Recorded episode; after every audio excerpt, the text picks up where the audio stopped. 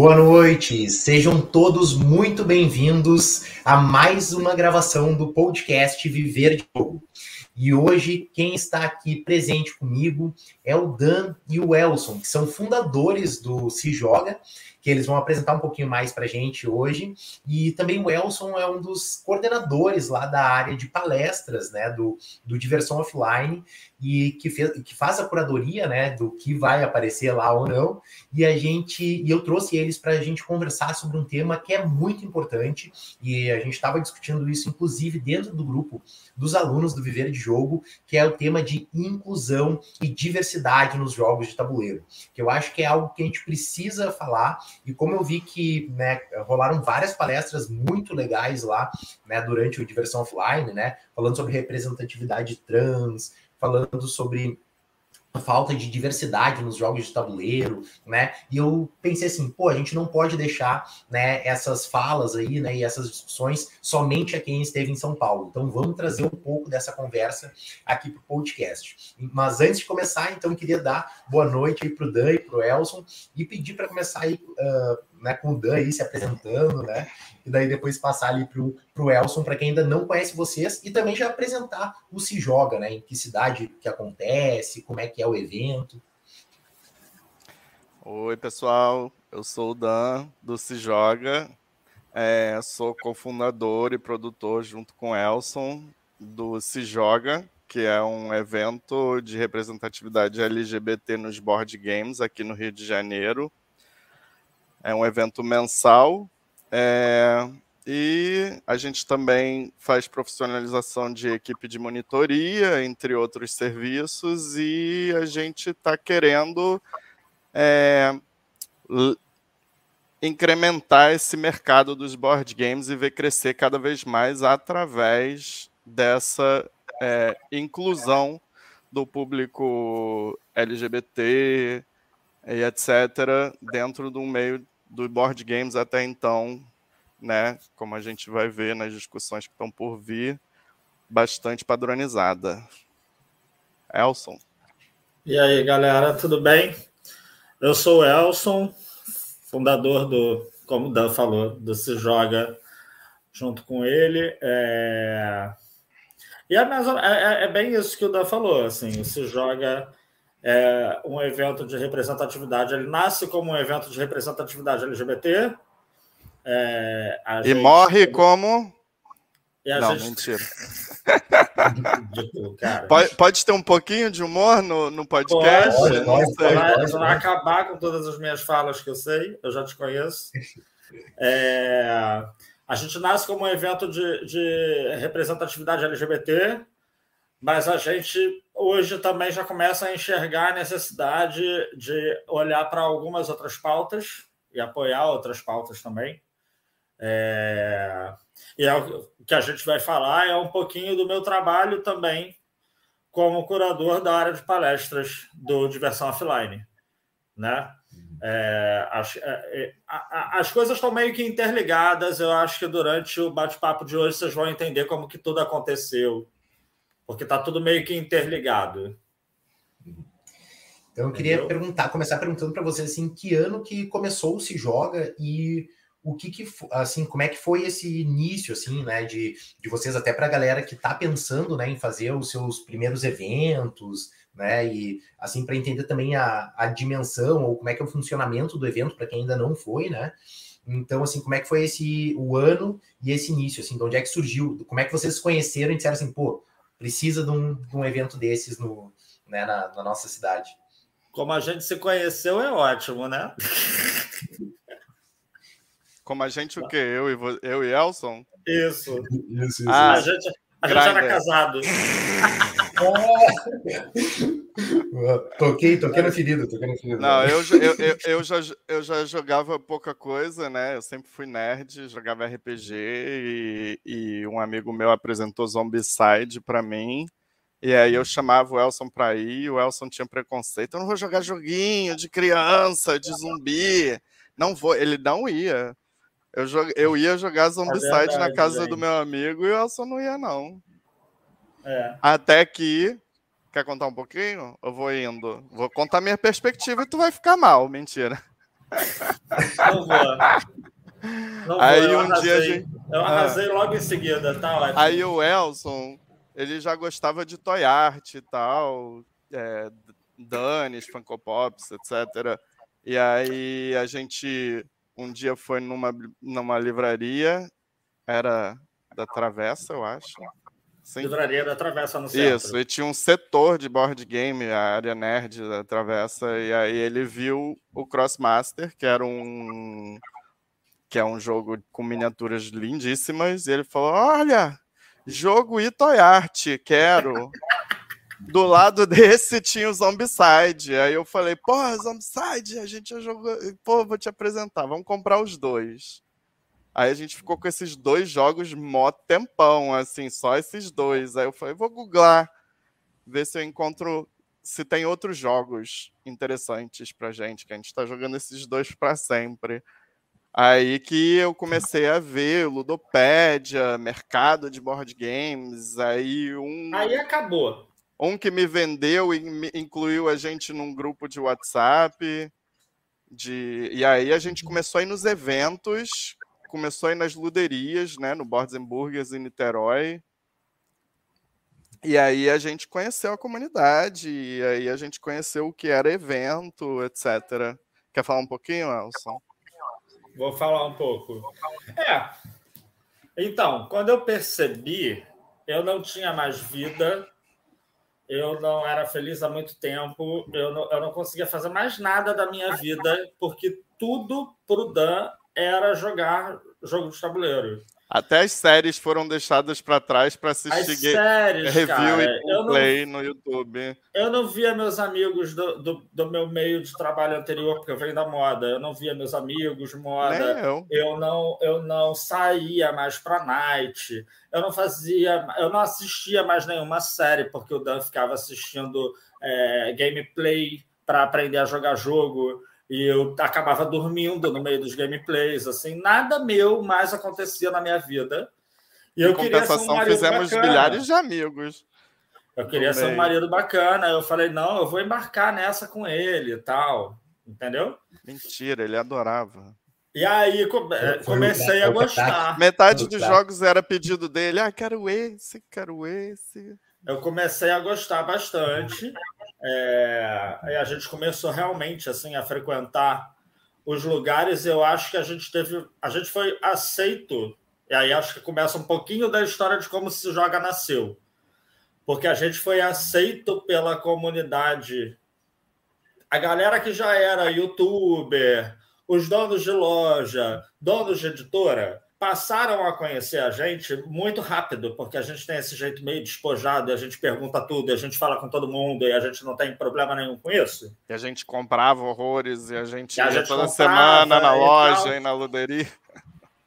Então, a gente, a gente entrou para o meio, pra, mas quando eu digo para o meio, para as pessoas que movimentavam o nicho muito rápido. Assim, a gente ficou conhecido dessa galera muito rápido.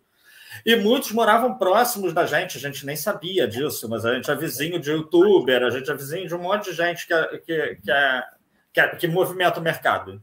E mesmo os longes, a gente atravessava a ponte duas vezes por semana para jogar em Niterói. Isso, a gente ia para Niterói. A gente ia para onde tinha que ir, assim. Era três, três quatro dias por semana, tinha algum lugar para ir, algum evento para frequentar.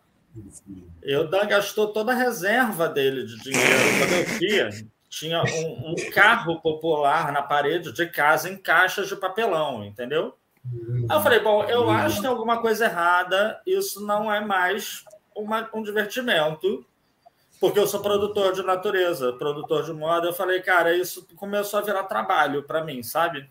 Eu falo que são dois hobbies. Um hobby é jogar jogo de tabuleiro, o outro hobby é, é comprar jogo de tabuleiro. Eu fui monitor do Castelo das Peças e da Arca dos Jogos, Chamu. É verdade. O Chamu tá aqui é... assistindo. O Elson entrou pro mercado antes de mim, porque ele passou a trabalhar com monitoria dentro dos eventos. É. Depois fala que eu quero o, o, o mergulhado, né? No hobby. Mas eu. Pintura de miniatura, com a Arca é. dos Jogos. Muito nerd. Mas isso tudo tem um porquê, William. Porque quando a gente começou a pensar uhum. em evento, eu sempre fui um cara que tive muita dificuldade com, com, com o manual. Eu não sou um cara que vai aprender um manual. Se o manual tiver três páginas, já é muito grande para mim. Não é, não é um manual para mim. Então, assim, eu tinha que quebrar algumas barreiras. E aí eu trabalho os meus, os meus defeitos, assim, as minhas falhas. Então, eu fui virar monitor de evento para eu poder começar a trabalhar esse lado da monitoria, entendeu? Porque eu, eu Até hoje me pede para ler o manual e ensinar o jogo para ele. Até hoje eu peço, é verdade. Mas é porque agora eu não preciso mais ensinar jogo, né? Vamos, venhamos, convenhamos. Eu, agora, agora, tudo que eu não tenho nem tempo de. de é, é quando era fácil, né? Era mais agora fácil. eu continuo jogando os 30 jogos que eu sei de cabeça e tá ótimo. Aprender jogo novo é uma dificuldade. Enfim, daí a gente estava gastando todo esse dinheiro, todo esse tempo, cada minuto respirado era board game. E aí o Elson veio com um papo de que a gente tem que trabalhar no meio, a gente tem que fazer alguma coisa com isso. A gente também chegou a estar tá em alguns vídeos de gameplay com alguns youtubers, e aí a gente estava tendo uma visibilidade e ganhando uma voz assim de representatividade no meio através dos outros. Então a gente tinha que utilizar dessa voz, desse poder que estavam dando para gente, esse espaço de discussão que eles estavam cedendo para a gente é, abordar esse tema. Ainda mais porque até então era nós dois e mais três viados, assim, alguns enrustidos, alguns que não iam em certas situações. Não era uma situação, não era um meio. Isso o quê? Em 2016, não, não era 2000, um meio. Final de 2015 para 2016. Não né? era um meio seguro, não era um meio confortável para alguém sair do armário dentro do meio dos board games, né? E aí algumas gente... histórias que inspiraram a gente também nisso, assim. A gente uhum. tem um, um, um, monitor específico, que é o nosso primeiro monitor, e ele está com a gente até hoje, inclusive está comigo aqui em São Paulo ainda. É... Que é, a, foi uma história que me marcou muito, assim. Na, quando a, a gente frequentava um evento em Niterói, e esse monitor frequentava esse evento com a família, para a família jogar, mas a família tem uma dificuldade na aceitação, enfim. E o, o namorado desse monitor, ele, ele é, é, é, na época ele não era monitor, tá? Ele era só público do evento de Niterói e ia com a família para jogar. O namorado ia também para o evento e sentava cinco mesas de distância só para eles se olharem de longe, assim. Aquilo foi. Quando eu vi aquilo, eu veio do meio de moda, cara. Quando eu vi aquilo, eu, eu achei aquilo inconcebível, assim. E eu a falei, gente, cara. A gente ouviu uma história também que alguém veio falar pra gente que jogava RPG há 10 anos com o mesmo grupo, e aí quando, quando o grupo descobriu através de rede social que ele era gay, pararam de chamar ele, amigos de infância, assim. Ele foi excluído do grupo. Pois é. E isso inspirado também na, no surgimento do Lady Lúdica, né, que é de representatividade e protagonismo feminino no meio, que começou um evento, acho que elas tinham que três edições quando a gente elas decidiu, tinham, tipo, elas tinham começado em maio. Vamos seguir esse esse essa iniciativa, né? Inclusive o primeiro se joga e eu acho que caímos. Não todos nós, só o William. É. Voltei, voltei. Voltou, mas a, a gente. Ah, que bonitinho no meio, é entre nós. A gente estava todo mundo ouvindo a gente? Tá, acredito que sim, acredito que sim. Eu vou perguntar aqui no chat aqui, mas eu acredito que sim. Eu acho que foi só a minha conexão aqui que, que ficou vamos instável. Falar, vamos falar sobre o primeiro se joga. Ué, tipo, você estava foi... começando, né? Então, é, na verdade, o que, que aconteceu? A gente teve a ideia do se joga. A gente só tinha o nome e do que se tratava o projeto, muito por alto. E aí, o Elson entrou num grupo de coordenadores de eventos e quando ele entrou nesse grupo, alguém introduziu ele no grupo assim: esse é o Elson do Se Joga. Se Joga Sabe nem Se Joga ainda não existia. Nem existia, ele era Elson da Arca dos Jogos até então. Isso. Aí, assim, a gente pensou, ferrou. Agora Vamos a gente pegar tem nosso que... nome. a gente tem que fazer isso acontecer, já que agora é Elson do Se Joga, o Se Joga tem que ser alguma coisa. E até surgiu, assim, duas semanas depois surgiu um Se Joga em algum canto aí, mas enfim, deixa isso para lá. E a gente, o quê? A gente, a gente produziu o primeiro evento em quanto tempo? Um mês, menos. Foi na forçação, foi na, na pressão é, de, dos outros, assim, sabe? Agora é, é, é, é Elson e Dando se joga. Se joga era nada. Em um mês a gente produziu o evento para não perder essa, esse embalo e não perder tudo que a gente pensou e criou. E nosso primeiro evento, inclusive, o Se Joga Itinerante, que a proposta era mostrar para as pessoas que a gente não quer fazer um evento de gueto assim, onde não é um espaço seguro para o LGBT jogar e interagir com outros LGBTs. A gente queria mostrar que todo lugar é espaço de todo mundo. A gente existe na comunidade em todos os nichos, em todas as empresas, em todas as famílias, em, to em todas as, as, instituições religiosas. A gente está em todo lugar. Não existe é, não ter LGBT em algum lugar. A gente quis mostrar isso nitidamente, botando se joga itinerante, se joga no Lady Lúdica, foi o primeiro se joga depois se joga no Castelo das Peças, depois se joga no The Meeple. E assim foi durante algumas edições, acho que seis edições. Foram quando, duas em cada.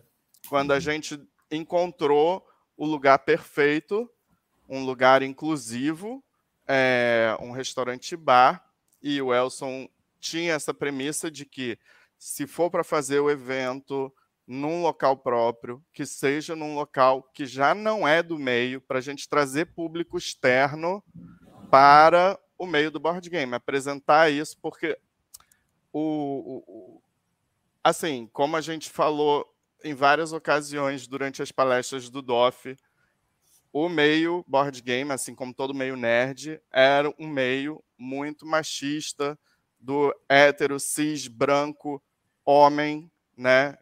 E aí a gente tinha, me perdi um pouquinho, eu estava jogando bolinha pro cachorro.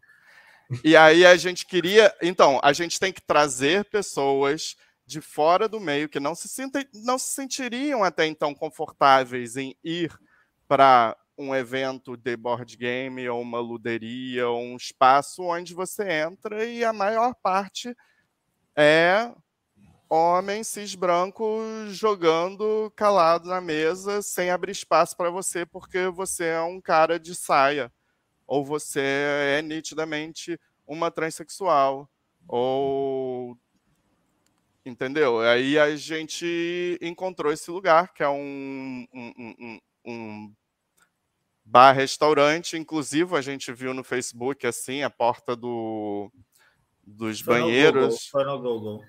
É, no Google. A porta dos banheiros era banheiro para todos. Aí pronto, a gente foi lá, conversou com o dono. O dono era das artes, era do teatro, e aí é, casou. E aí a gente foi fazer nosso primeiro evento lá. A gente fez o primeiro evento por causa do Tabletop Weekend Brasil. Eu não sei se você, você, você soube disso. Sim, sim. A gente, nós fomos um dos organizadores do, do Tabletop Weekend Brasil, porque foi uma galera que entrou ali na, no, no, grupo de organizadores analógicos com a ideia e tal. Alguém precisava tocar o barco. Ah, e, como sempre, é, eu sou produtor, né? Então eu acabo puxando coisas para mim. Aí tiveram outras pessoas participando lindamente é, e ajudando a gente a organizar pelo Brasil inteiro. Mas aí precisava ser um se joga solo, então a gente precisava procurar um lugar. Sim. A gente já tinha feito seis edições, a gente já estava começando a construir um pequeno público, mas a gente contava no dedo, assim, Williams, juro. Se a gente tivesse, acho que 40 pessoas, a gente estava feliz. A gente estimou, tipo, no máximo, no máximo 70. 80. A gente falou com o, o, o dono do, do Doninha. E a gente esperava 15 pessoas, porque a gente só conhecia três, na verdade, assim. Só conhecia três. Se for alguém, vai 15 por, por amizade, sabe? bem isso, assim. Primeiro evento. Cara, você andava no Diversão Offline de 2016 Uhum. Eram pouquíssimas as pessoas diversas que você, que você conseguia identificar de fato. Era eu, Dan, mas meia dúzia de gato pingado. Muito menos tema de palestra, é, e, né? E o resto era todo mundo hétero cis branco.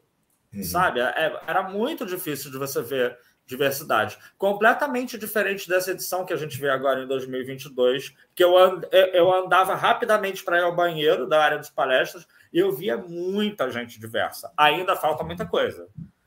Sim. Mas eu vi muito mais gente diversa, assim. É...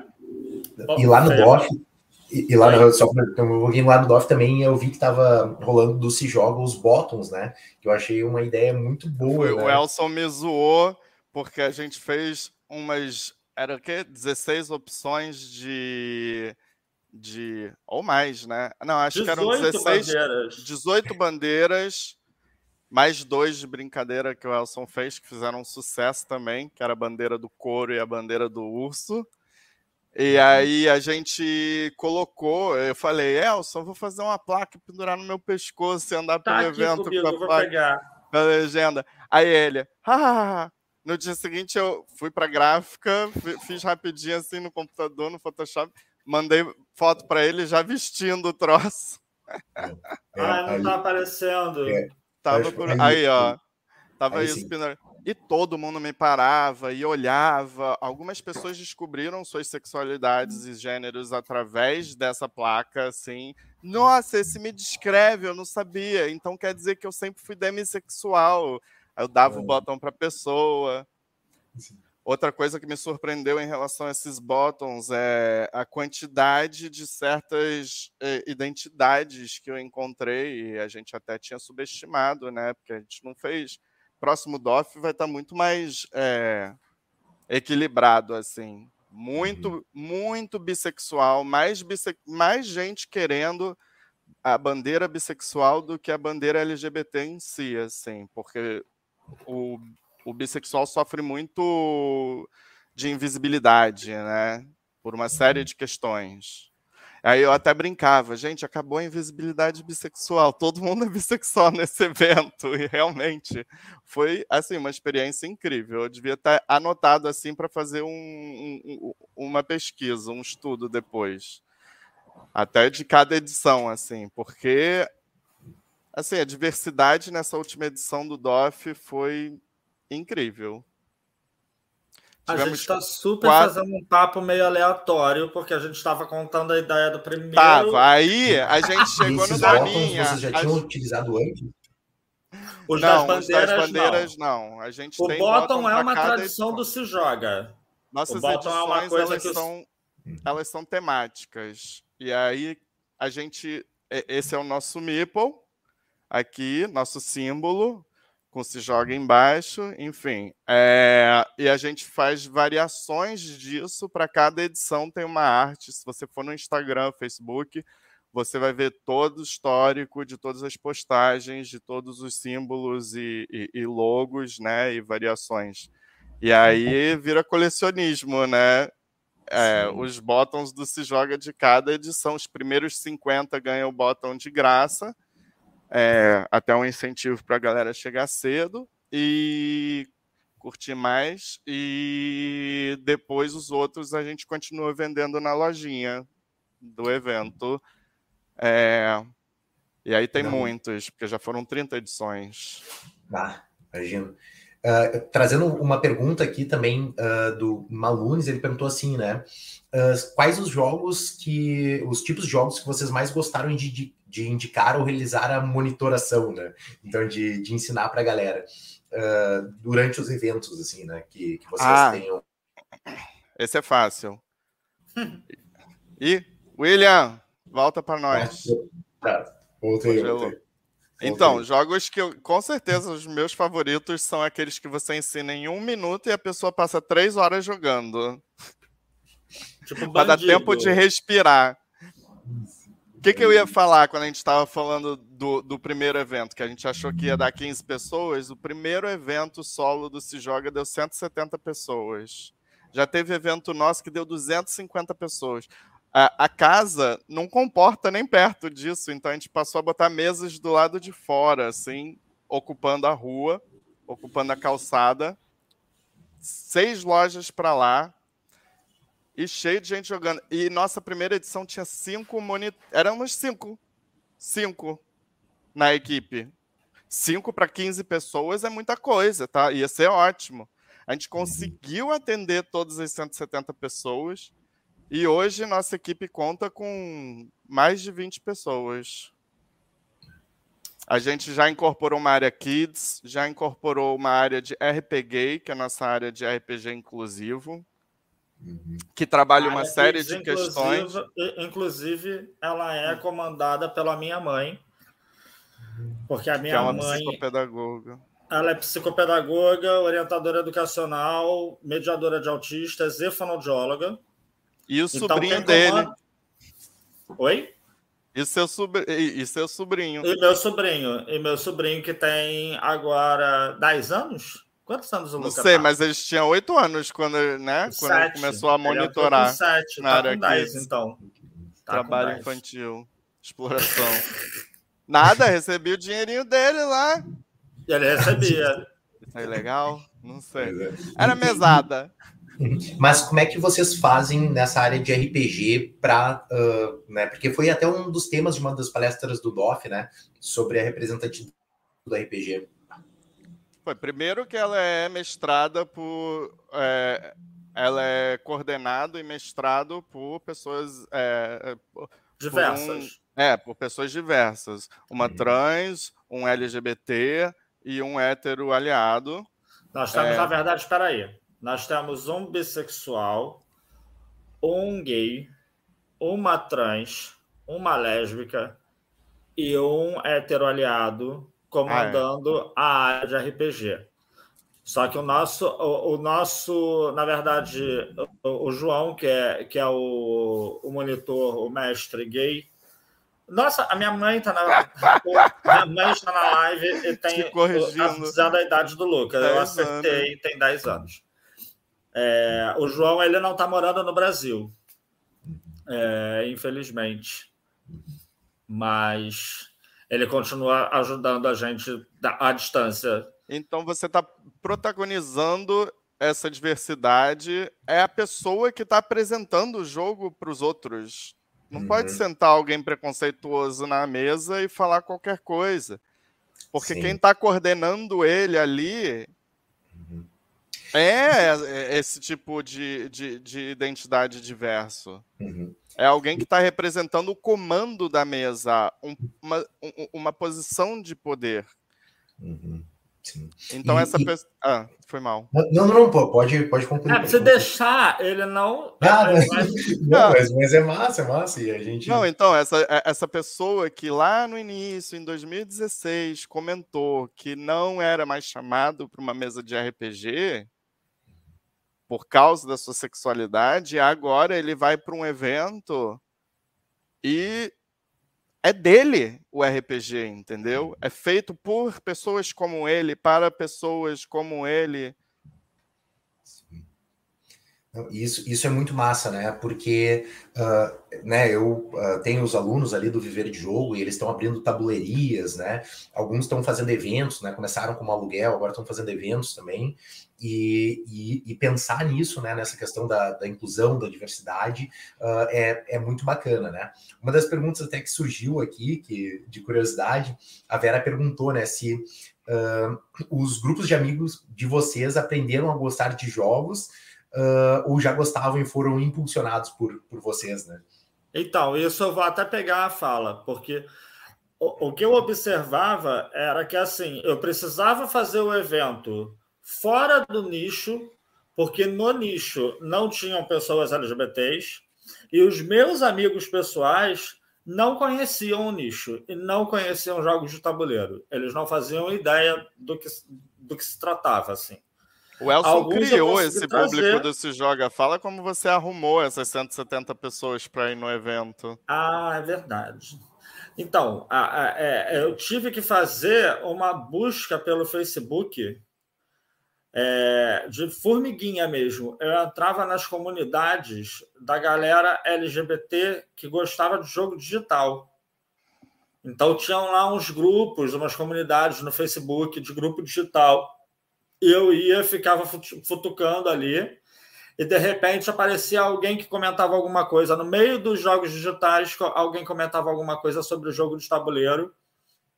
E aí eu ia e falava, cara, eu, a gente está fazendo um evento assim, assim, assado. Se você quiser participar, vem, vai ser tal dia. Não sei que foi um trabalho de formiguinha. Assim, eu fui falando pessoa por pessoa, mas eu não, jamais imaginei que essas pessoas fossem de fato passar a frequentar o evento.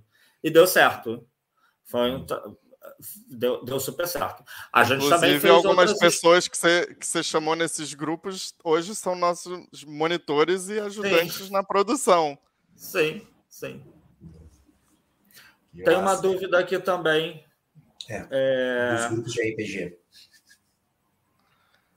Ao criar personagem, também coloca a sexualidade do personagem? Acho assim, quando, deve... você, quando você cria um personagem, você é, Assim, você está criando um, Depende do quanto você emerge no personagem, né? Se você Isso. quer jogar um hack and slash, você sai, pá, pá, pá, pá, pá foda-se o que eu tenho dentro de mim, minhas emoções. Mas uhum. assim, se você vai se aprofundar, vai emergir mesmo no seu personagem nessa sessão de RPG, mesmo que seja one shot, você vai uhum. acabar criando isso. Se não falado externamente, vai estar tá na sua cabeça. E rola muitas situações. Que é uma das mestres rola muitas situações que, que isso surge no jogo, uma paquera com um NPC. E aí, tipo assim, no RPG é maneiro porque o cara vai vai paquerar o NPC homem e ninguém vai falar nada de achar estranho, não, não é natural. E aí o mestre vai se rola um mas aí, enfim, nada, ninguém melhor do que o não, nosso pessoal eu, da RPG para responder mesmo. E a é, Cláudia está ali falando. É verdade, do, do, do da, da, aventura ali, né? E não, As e, meninas... e RPG é um ambiente mais seguro também, né? Então, uhum. até para assim, do que realmente a, ali. E isso daí falando sobre a segurança. Peraí, RPG, RPG é um lugar, é um, é um espaço não, não, seguro? O mundo, não, o mundo do RPG. Sabe, é a narrativa a história é mais, ela é controlada pelo narrador, né? Então é um espaço em que a pessoa pode, uh, tipo, se expressar muito mais do que talvez na vida real, né? Então, mas também é uma história que é, é, é, é controlada pelos jogadores, né? Se você tem um, um, um escroto na mesa, já, já ouvi relatos de situação de rolar dado para ver se estuprava a personagem do, do outro jogador, de, de umas situações traumatizantes. E isso é uma questão que é tratado no RPG também. De antemão, você tem que saber se uhum. alguém tem algum trauma, algum assunto que tem que ser cortado da aventura, seja Ele sexual ou de suicídio ou alguma coisa do gênero porque, ou fobia, ah, eu tenho fobia de aranhas, real, assim. Aí uhum. o mestre tem que adaptar a história, se é uhum. é que tem aquilo, para algum outro tipo de, de, de situação. Isso Sim. na RPG, o negócio é... tem essa preocupação. O negócio é empatia. O Se Joga é uhum. sobre isso. O RPG é sobre isso. E sobre a inclusão no mercado. E, e, aí eu digo na, a inclusão no mercado de uma forma, de uma forma profissional mesmo, assim. É... A gente até pulou algumas etapas aqui da, da conversa, enfim, mas é bom que, que vai naturalmente, né? É, Nossa, depois a gente... a gente... vai ouvir, vai ser uma bagunça. De... Vai ser Problema uma do William de organizar isso. Mas, não, não mediou, tá, é... tá Nunca mais vai chamar a gente. Não, não, não. Três dias é. editando. Porque, assim, William, quando a gente começou, vamos lá, vou ser bem franco, tá? Aqui. E eu, eu não tenho problema em falar isso para ninguém. É, é, como a história se deu mesmo. A verdade é que eu e o Dan, nós somos dois homens cis brancos. Nós somos gays, nós, so, nós somos dois homens cis brancos é, que viemos de mercados aonde nós somos bem aceitos é, então a gente tem noção do nosso privilégio, mas a gente não sabia é, a, a, a, o, o, o quanto de responsabilidade que a gente ia carregar no momento que a gente começasse a trabalhar com diversidade e inclusão LGBT. De verdade, assim, a gente não tinha essa noção a gente teve que correr atrás do. do da, de, de, ah, eu falo de... que não foi a gente que fez o Se Joga crescer, é a gente sempre correndo atrás do crescimento natural que está se tornando. Se joga. se joga. E das assim. responsabilidades que eles no, no, nos traz, assim, sabe? Nossa, é, lembra quando a é, gente só acho... jogava e se divertia, Elson? Agora é Oi? é difícil. Lembra quando a gente só jogava e se divertia? Era maravilhoso, mas eu hoje eu não sei nem mais o que é isso. só jogo para aprender um jogo. É... Enfim. Olha, não é fácil, não é, não é fácil tomar essa frente, não é fácil tomar essa posição. Você sacrifica a sua diversão, seu tempo livre, sua liberdade, mas é por uma causa, é pela causa de dar diversão e liberdade, espaço para centenas de pessoas, né? Então... E, e para nossa equipe, assim, é, foi para mim muito emocionante, por exemplo, quando a gente não tinha noção do que, que a gente estava, qual era a responsabilidade que a gente estava carregando, mas no último DOF do Rio de Janeiro, em 2018, as editoras precisavam de monitoria para os seus estandes. E no Rio de Janeiro, nós éramos basicamente o único grupo de, de o único movimento, o único evento que fazia monitoria para fora. A gente tem outros eventos no Rio de Janeiro, mas fazendo monitoria para fora, nós éramos basicamente os únicos. Assim, a gente teve que se virar em 34 monitores para poder atender todos os estandes da feira. É, e quando a gente a gente se depara. Acho que o William caiu de novo, né? Ah, sim. Voltou? Voltou. Voltei, mas estava escutando, não? Tá, estou escutando. Eu, eu, caio, volto, mas eu volto para o coisa. E quando a gente se depara com a responsabilidade de atender a todas as editoras, só tinham três estandes na feira em 2018 no Rio de Janeiro que não eram atendidos pelo Se Joga. Todos os outros eram. E todos os, to, toda a nossa equipe era uma equipe diversa. LGBT. Quando eu falo de diversidade, eu tô, estou focando em LGBT, tá? É, isso era uma coisa inimaginável quando a, a gente, participou tinha, do primeiro A gente DOF. tinha hétero aliado na equipe também. Tinha e, hétero aliado. Como minoria. 98% da, da equipe era Como LGBT. minoria. É, mas é, é, é, é, o que eu falo. Quando alguém pergunta, assim, alguém que não conhece se joga, fala: Ah, eu posso ir no evento? Eu sou hétero.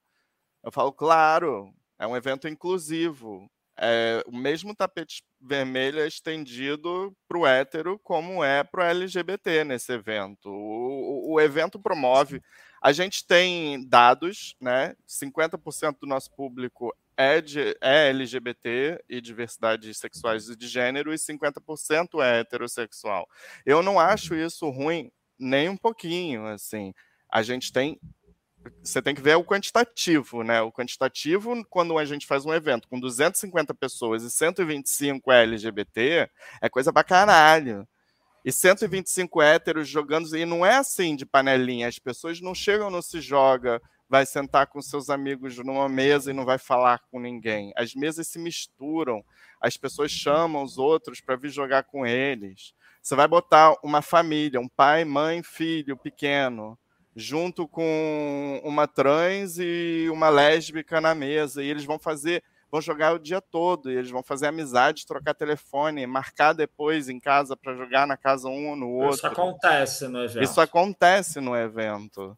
E fora isso que acontece no evento, existe a parte que começou a. a, a, a, a quando, eu, quando quando eu percebi o que poderia ser isso, o impacto que isso poderia causar na vida das pessoas, porque a, é, a gente está falando de um mercado, mais uma vez, massivamente é, é, é, masculino, branco uhum. e hétero, cis.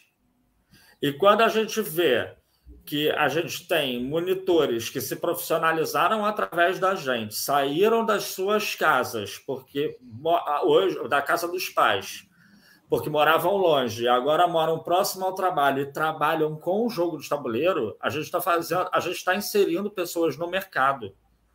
Isso é impacto social, sabe? Então, assim, existe o lado divertido da coisa, mas existe o lado que eu preciso olhar, que é, que é, que é o lado de assim, como é que eu faço para inserir pessoas aqui? E inserir de verdade. Entende? Eu mesmo, eu, eu mesmo não, não, não, não monitoro em nenhuma casa, não ganho dinheiro com isso, mas é para mim que as, que as lojas, as editoras ligam na hora que precisam de um monitor, e eu tenho uma lista de pessoas que são os meus monitores, e eu indico, eles trabalham, eles ganham dinheiro com isso. Porque é muito bonito a gente falar sobre inclusão e diversidade, e, e, e como se a gente estivesse só levantando uma bandeira. E, mas, mas cadê essas pessoas podendo ter é, a, a, a inserção no mercado? Porque a gente tem, tem mais dificuldade de se inserir em mercados. A verdade uma, é essa. Tem uma pergunta é, aqui do Nós não somos pessoas padrão, né? nós não somos heteronormativos, e, e, e, é, saindo do padrão, todo mundo tem dificuldade de se inserir no mercado. Alguma, algumas pessoas mais, outras menos, os graus são diferentes de dificuldade, sim. Mas por conta mas... do preconceito, o LGBT sofre mais Exato, dificuldade. Entendeu? Uma pessoa trans tem uma dificuldade enorme de se inserir no mercado. E eu tenho, eu tenho uma trans na minha equipe, eu tenho uma trans que estava aqui na meu, no meu staff no Diversão Offline, recebendo por isso sabe? É, é, é, é, muito pouco, olha, é, é, muito pouco o que a gente conseguiu fazer até hoje. É. A gente tem que entender também que tudo que eu e o Dan fizemos até hoje, a gente fez com, com a arregação da própria manga, sem contar com absolutamente apoio financeiro de nada, assim. Uhum. A gente nunca teve um apoio financeiro externo, nada tudo que a gente fez até hoje, a gente fez da manga, a manga falando com pessoas e dando o nosso melhor. Assim, quando eu falo de dar o nosso melhor, é dormir três horas por noite num evento como esse para fazer dar certo para milhares de pessoas, sabe? Então, é, é, é, é, mas a gente faz o que a gente pode e a gente já vê, apesar de ser muito pouco ainda, a gente já vê a mudança que isso que, que ocorreu. Não, lógico que não é só o se joga. São as meninas que fazem os eventos de representatividade feminina, sabe? São é, é, você ver designer negro sendo inserido no mercado e lançando um jogo foda pra caralho, sabe? Com reconhecimento absurdo que você não imaginava ter antes. Uhum. Entende? Mas eu acho que é isso, assim, é um conjunto de fatores. E com temáticas que abordam o tema também, né? Temáticas brasileiras, africanas. Exato. Eu acho que é o conjunto de fatores que a gente, se a gente olhar para trás em 2015 e a gente pegar agora 2022, o cenário já é muito diferente. Falta muita coisa nessa caminhada, eu concordo, mas eu acho que também já há coisas para se comemorar, entende? Não, com certeza. É, eu, eu vivi esse cenário, né? E a gente também na Lens tinha isso, né? Que no início da, da loja, 75% do nosso público, a gente via pelas redes sociais e pelos assinantes também que a gente tinha, eram homens, uh, tipo, eram homens, né? E daí era muito pouca mulher, por exemplo, participando dos eventos, né? E a gente sempre tentou criar, porque o, a missão da Lens é relembrar que todos jogam. E esse todos, para nós, é muito forte porque é realmente todo mundo, né? Então a gente criar a mesa como um ambiente seguro ali e tal, para que todo mundo se sentisse ali, independente da política, opção sexual, né? Como se identificava, qualquer coisa, time de futebol, chegava ali na hora do jogo, né? A gente uh, queria que, criar um ambiente que todos pudessem aproveitar ao máximo, né? Então, e se sentissem também convidados a, a estar ali, né? Por isso que a gente sempre cuidava também e todos os mentores da, da né, os monitores que a gente chama de mentores, né, uh, eram instruídos a isso. Ah, cara, se tu vê algum tipo de piada, algum tipo de, de coisa que, né, que tá ofendendo qualquer outra pessoa, tipo, vai lá e dá o toque na pessoa, né, faz da, de uma maneira leve, né, mas chama atenção para que Uh, porque se tu, de, se tu não fala nada, né, o silêncio é a pior coisa, né? Porque depois Sim. aquilo vai se replicando, replicando, e daí uma hora. Uh, silêncio é conivência, né? É. É bem isso, né? Isso é uma das coisas que eu queria perguntar, até uma das perguntas do Vinícius ali que ele fez, sobre uh, que dicas vocês dariam, né, uh, para as pessoas que estão abrindo aí, né, começando seus eventos ou abrindo suas tabuleirias e tal, para uh, deixar esse, uh, esse ambiente mais, né, mais acolhedor uh, para os públicos de diversidade. Assim. Primeira então... coisa é ter gente diversa na equipe. Se você olhar para a sua equipe e a sua equipe só tiver gente branca, só tiver gente hétero, só tiver gente cis, tá errado. Volta e faz de novo. Entendeu? A primeira isso? coisa. O, o, o, a, a gente tinha.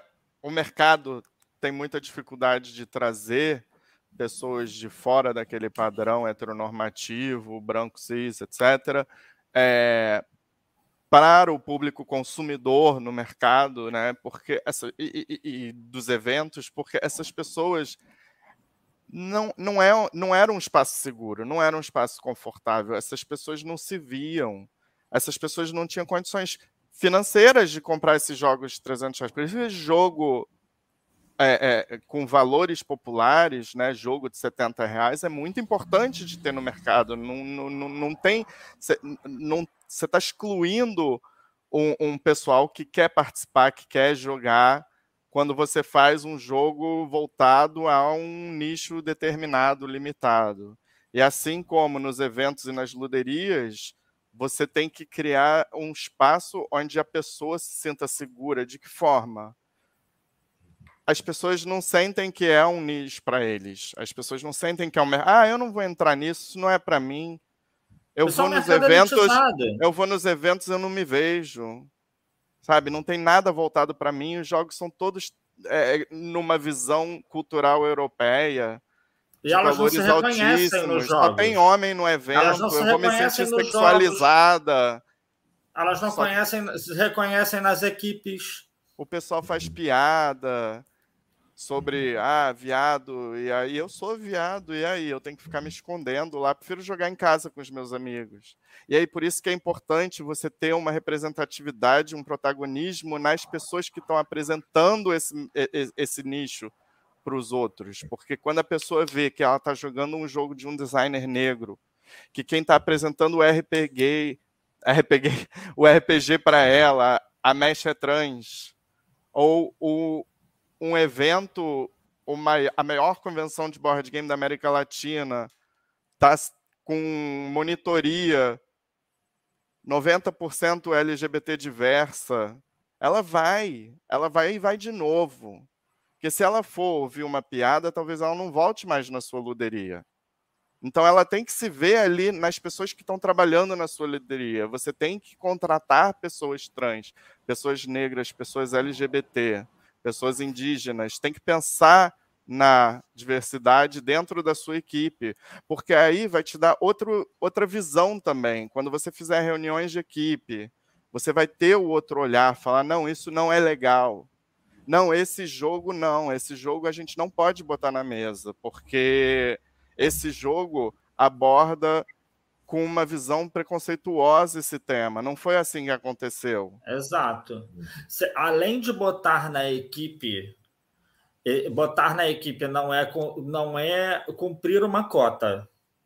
É botar na equipe, contratar para trabalhar com você pessoas com as quais você vai passar a conviver, você vai desenvolver um trabalho, e para isso você vai ouvir elas. Uhum. Essas pessoas vão trazer questões. A Nicole, que é a nossa, a nossa monitora trans e, e mestre no RPG, ela estava como staff meu aqui na, na, na área de palestras do Diversão Offline, e ela, além disso, participou da palestra sobre representatividade trans no RPG. E ela coloca muito bem que não adianta simplesmente botar uma pessoa ali sem preparar essa pessoa para estar ali, Sabe? Isso em qualquer empresa. Vamos supor, vou botar uma pessoa trans numa cota aqui porque eu preciso de um profissional trans para TI. Essa pessoa nunca mexeu em computador e você não vai dar treinamento para ela. Aí depois você vai demitir porque ela é incompetente. Quem é incompetente? A pessoa que nunca mexeu no computador ou você que não deu o treinamento adequado? E queria preencher uma cota. Então tem isso, assim, trabalhar o que as pessoas já têm de talento, quando você está tá ali contratando e tal, você trabalhar aquilo, botar pra, elas para desenvolverem o que elas têm de melhor ferramenta para desenvolver porque elas vão se sentir à vontade para isso, elas vão se sentir à vontade para desenvolver e crescer, e ir trabalhando aos poucos os pontos fracos de cada um, porque todos nós temos. Então, eu acho que é isso, assim, para você começar. Você quer começar um evento, você quer começar uma luderia, você quer uma, uma casa, uma loja, qualquer coisa que seja, pensa que a sua equipe ela tem que ser diversa. A Jamila Ribeiro, ela tem uma frase muito boa. Ela, a, a Jamila Ribeiro é uma filósofa, né, a, a antropóloga social, é, e ela é uma, uma ativista racial é, e ela fala para você dar uma olhada nos seus últimos contatos do WhatsApp, ali com quem você trocou ideia. Dá uma olhada na sua tela do seu celular agora e vê quem são as dez últimas pessoas que você trocou ideia. Aí você vai ver do que, que seu meio social é majoritariamente formado. E aí você vai perceber se você está sendo uma pessoa de fato inclusiva na vida e quebrando alguns paradigmas, sabe? Que, que, quebrando paradigmas que eu digo é, é se você se você está sendo realmente socialmente inclusivo ou não.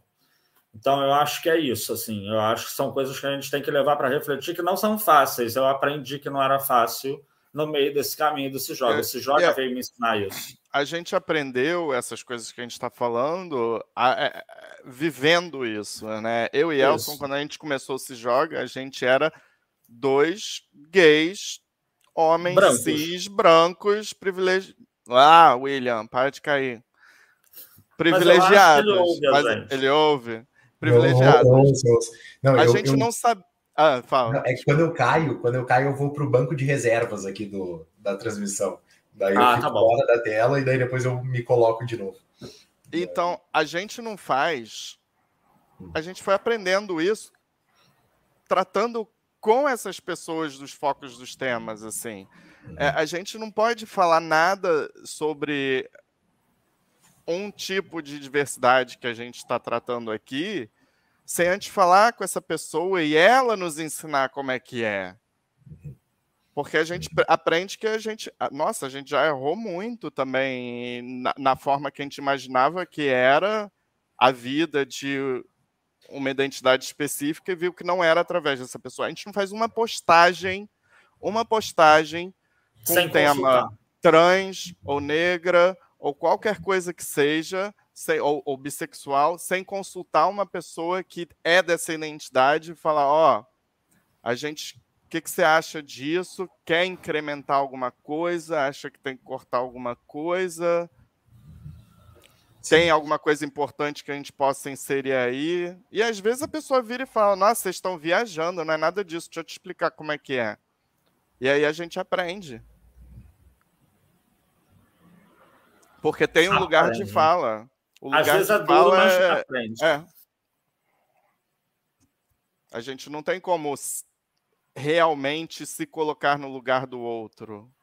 A gente por exemplo, que o outro fale por nós, por, por eles. Vou dar um exemplo aqui de algo que é, que, que, que, é, que, é, muito fácil assim para exemplificar para todo mundo entender. É, eu, eu gosto dessa coisa de palestra, né? Eu gosto de, de lidar com isso. E eu fui o responsável pela organização da, das palestras sobre diversidade e inclusão da GenCon em 2020, a GenCon Online. É, foi, foi um trabalho que o pessoal que estava organizando me convidou para fazer é, e eu abracei o negócio. Uhum. Para falar sobre as palestras de representatividade feminina, que eram inúmeras, eu chamei Sim. uma mulher para cuidar comigo. Uhum. Para chamar sobre as, falar sobre as palestras de representatividade racial, eu chamei uma preta para ver comigo. E eu cuidei das pautas LGBTs e chamei outros LGBTs para me ajudarem com o que era possível me ajudar. Então, assim, eu acho que tem isso. Saber o seu lugar e não é o seu lugar. Então, chama de quem é, porque aquela pessoa vai poder te ajudar e te orientar da melhor maneira. Sabe? É, é, meio eh, isso da questão de ouvir, né? Eh, dar espaço para o outro falar e ter empatia, né? Que eu acho que é muito que que o Se Joga trabalha dentro dos eventos e o que a gente deve fazer realmente né, dentro da, dos nossos eventos, das nossas casas, né, dos, das nossas tabuleirias e tal, então, uh, de todos os espaços. Uh, antes que a gente né, bata aqui uma hora aqui, uh, eu até para depois a gente vai dar um trabalho editar mesmo, né? As partes que eu saí e voltei aqui, mas uh, eu queria pedir para vocês deixarem né, o, as últimas palavras de vocês aí para quem participou uh, aqui junto conosco, né, para quem vai ouvir esse podcast e também já deixar também as redes sociais, como é que encontra vocês. Eu vou pedir para o Dani começar aí, então, deixando o seu recado final. Tá, antes do recado final, acho importante que a gente falou bastante sobre diversidade de gênero, sexual, racial, é, de que existe também a questão de sensibilidade quanto a deficiências e outras é, é, situações físicas como daltonismo, autismo, obesidade, etc., que tem que ser também tratados com a mesma sensibilidade que essas outras que a gente comentou. Palavras finais? Não sei. A gente falou tanto.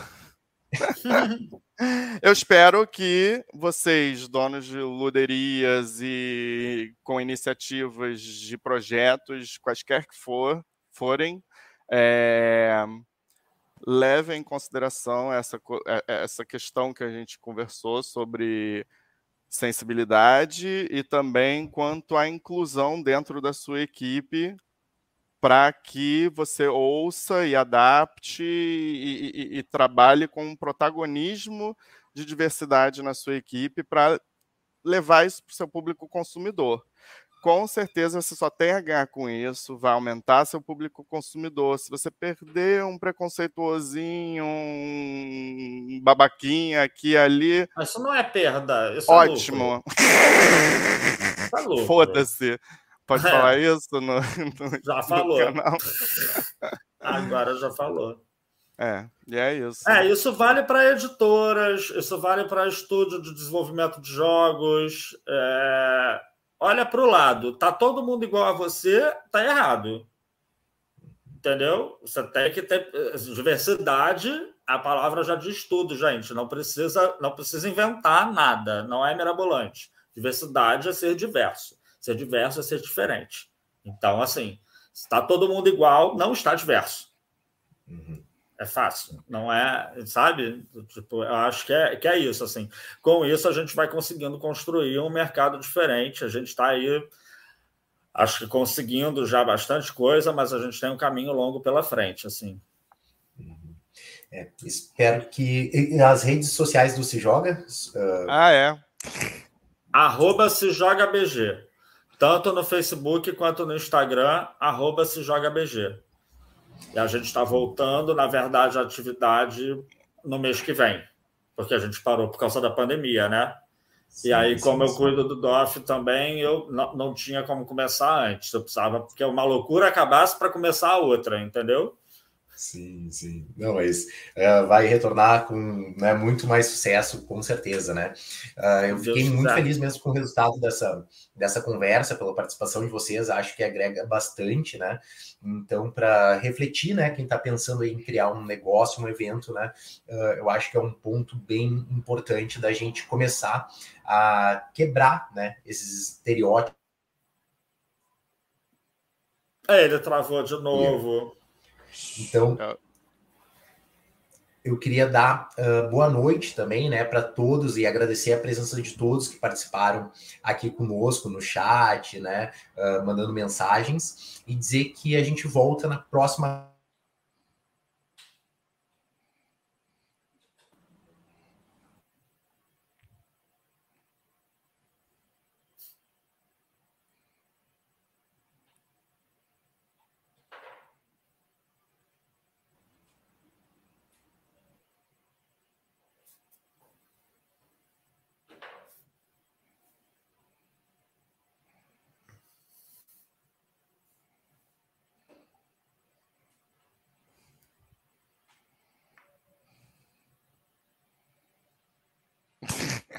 Ah, para você estar travando também, que eu tinha dito no início que para o público não trava. Trava, é, não é, não, travou, eu acho que travou agora para. Agora, agora voltei, só, só deixa eu fechar aqui então de novo. Um, então, se travar muito aí, me, me avisem. Então, eu queria então, queria agradecer a presença de todos que, tiveram, que estiveram participando aqui no chat, né? Acho que esse daqui é um tema muito importante da gente debater, né? E discutir, trazer essa pauta mais vezes. E também convidar, né? Não só a seguirem também o Se Joga, mas a participarem na próxima quarta, às 8 horas, na, na nova gravação do podcast Viver de Jogo, né? Onde a gente vai estar falando com o pessoal do uh, aplicativo Tabuleiro, né? Pra, que é um aplicativo para reunir pessoas, para te encontrar pessoas para te jogar na tua própria cidade. Então, fica o convite aí. Muito obrigado pela participação, Dan. Muito obrigado pela participação, Elson. E uma boa noite obrigado a todos. você. Obrigado. Um tchau, tchau, gente.